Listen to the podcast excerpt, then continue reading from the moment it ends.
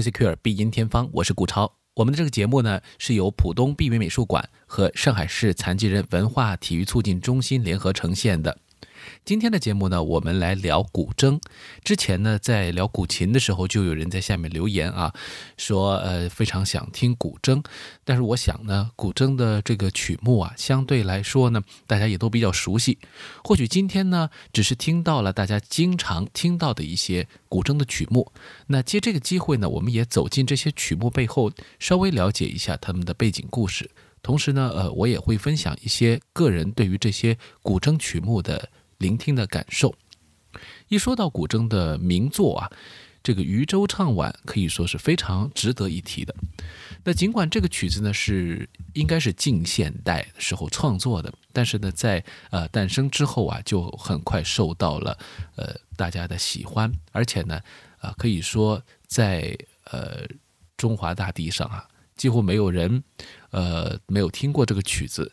而这个曲子的改编版本呢，也非常的有名，因为呢，这个改编成小提琴之后啊，出现在了中央电视台的天气预报节目的背景音乐里面，因此呢，也成为了呃，可能是大家听过最多的跟古筝有关的作品了。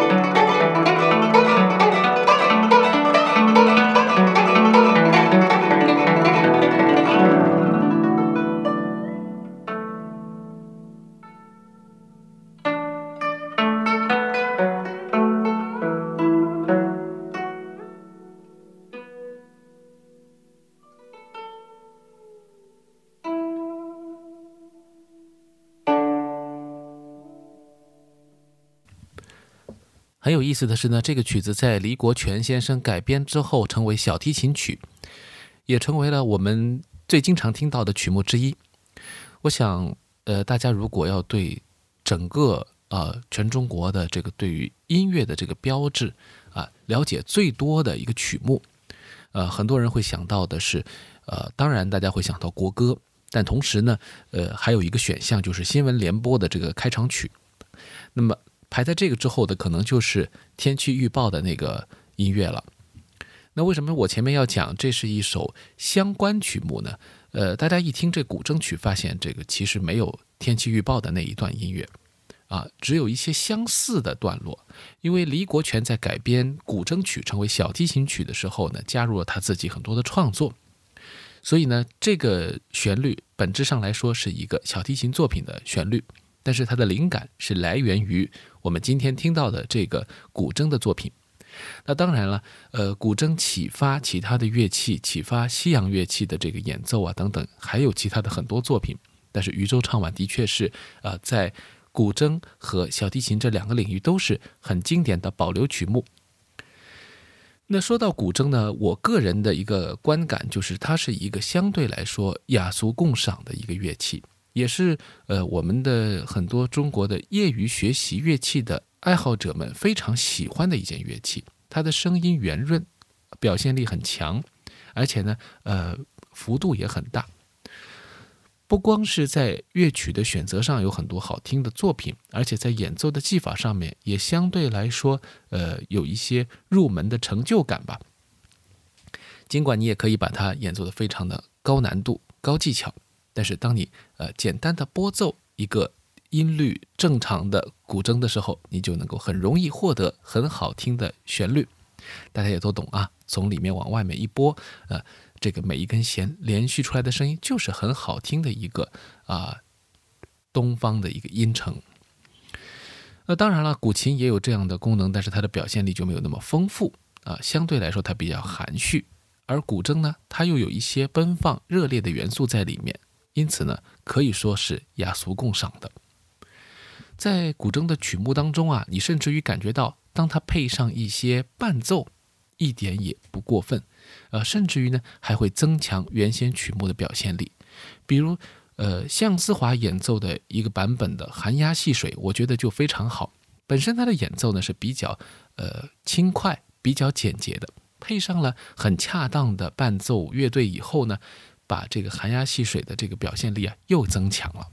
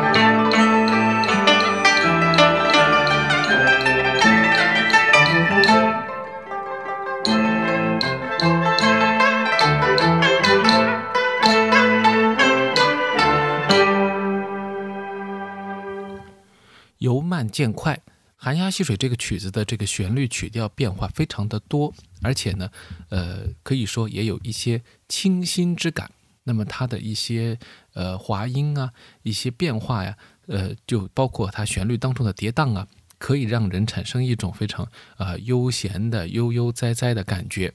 那么这个作品呢，本身是一个潮州地区的呃代表作。那也说到了这个古筝，其实它是一个非常有这个各地特色的这么一个乐器，可以说它是一个中国的一个国民乐器了。呃，为什么这么说呢？因为每一个地方他们有代表的自己的古筝的演奏方法呀，呃，一些处理音乐的风格，当然也就有相应的作品来凸显这些风格的特征。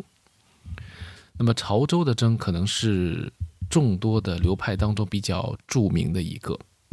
那接下来呢，所以也选择了这个出水莲，本身也是呃潮州呃这个古筝曲目当中非常经典的一个作品。这个名字啊，似乎啊就带出了地域的特色，无论是寒鸦戏水还是出水莲，都好像有啊非常强的这种啊水乡鱼米之乡的那种感觉。应该是在啊物产非常丰富、水资源很充沛的地方诞生的曲目。当然，莲花它是出淤泥而不染，本身就有一种高洁的象征。但是这个曲目除了有这个呃非常清新的一种典雅的韵味之外呢，或许还寄托了一种志向啊，抒发了一种情怀。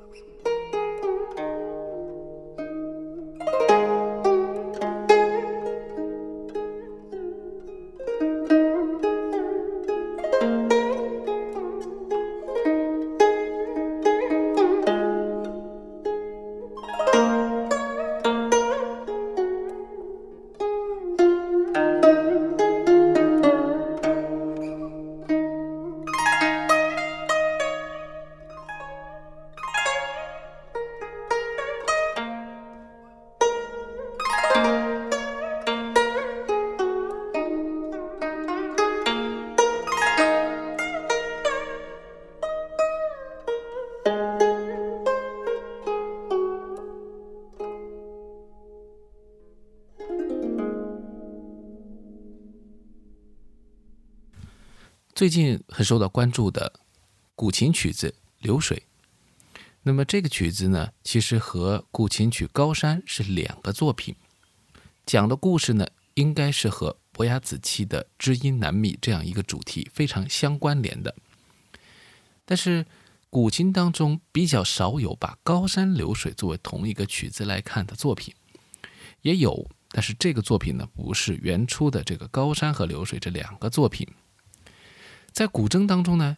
浙派有一首作品。啊，体现出了浙江的这个鱼米之乡也好，还是这个他们当地的这种戏曲的元素也好，传统的民歌元素也好，这些音乐的风格，同时呢，也寄托了一种伯牙子期知音故事的这样一个呃寓意在里面。这是一首完整的古筝曲目，和古琴呢关系不是很大。那么在这个当中啊，我们听到的是可能和之前的潮州的音乐。啊，很不相同的一种音乐的语言，在细腻委婉当中带有一点啊优柔，带有一种啊韵味悠长的感觉。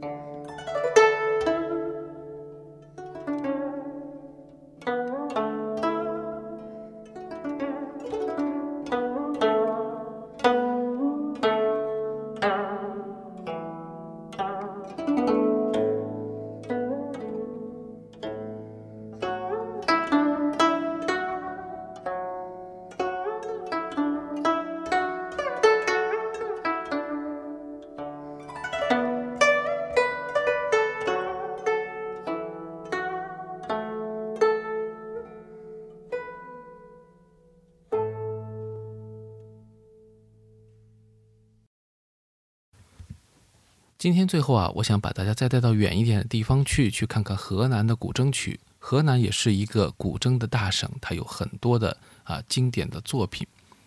今天呢，我选择的这一首啊，是比较经典的一首啊现代的曲目。曲目叫做《陈杏元和番》，这个曲子呢用的是戏曲当中的典故，那讲的呢就是啊一位呃唐朝的官宦之女，那他呢受到这个奸臣的陷害呢，被迫呀去担任这个和番的这个角色。那么在这当中，当然有一些悲怨的情绪在里面，但更多的呢，你可以在曲目当中听到当地的一些戏曲元素。呃，我觉得像如果大家听过一些豫剧的片段的话，就会感觉到这个曲目当中，比如结尾的部分就有非常强的这种歌唱性，它就好像是戏曲当中的一个经典的唱腔。古筝在处理的时候更加的圆润，更加的丝滑一些。啊，也可以通过这个按压琴弦的方法呢，将这个滑音的这个甩腔一样的感觉给突出出来，啊，所以是非常的有表现力的一种，呃，声乐器乐化的这么一种处理。那么今天的 Be Music Cure 就到这里，我们下期再见。